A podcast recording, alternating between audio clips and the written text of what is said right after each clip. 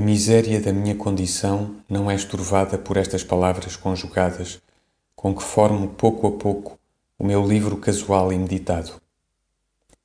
Subsisto nulo no fundo de toda a expressão, como um pó indissolúvel no fundo do copo de onde se bebeu só água. Escrevo a minha literatura como escrevo os meus lançamentos, com cuidado e indiferença. Ante o vasto céu estrelado e o enigma de muitas almas, a noite do abismo incógnito e o caos de nada se compreender, ante tudo isto, o que escrevo no caixa auxiliar e o que escrevo neste papel da alma são coisas igualmente restritas à rua dos douradores, muito pouco aos grandes espaços milionários do universo.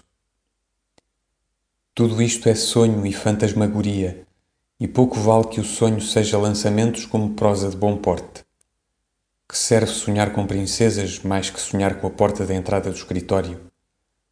Tudo o que sabemos é uma impressão nossa, e tudo o que somos é uma impressão alheia, isolada de nós, que, sentindo-nos, nos constituímos nossos próprios espectadores ativos, nossos deuses por licença da Câmara.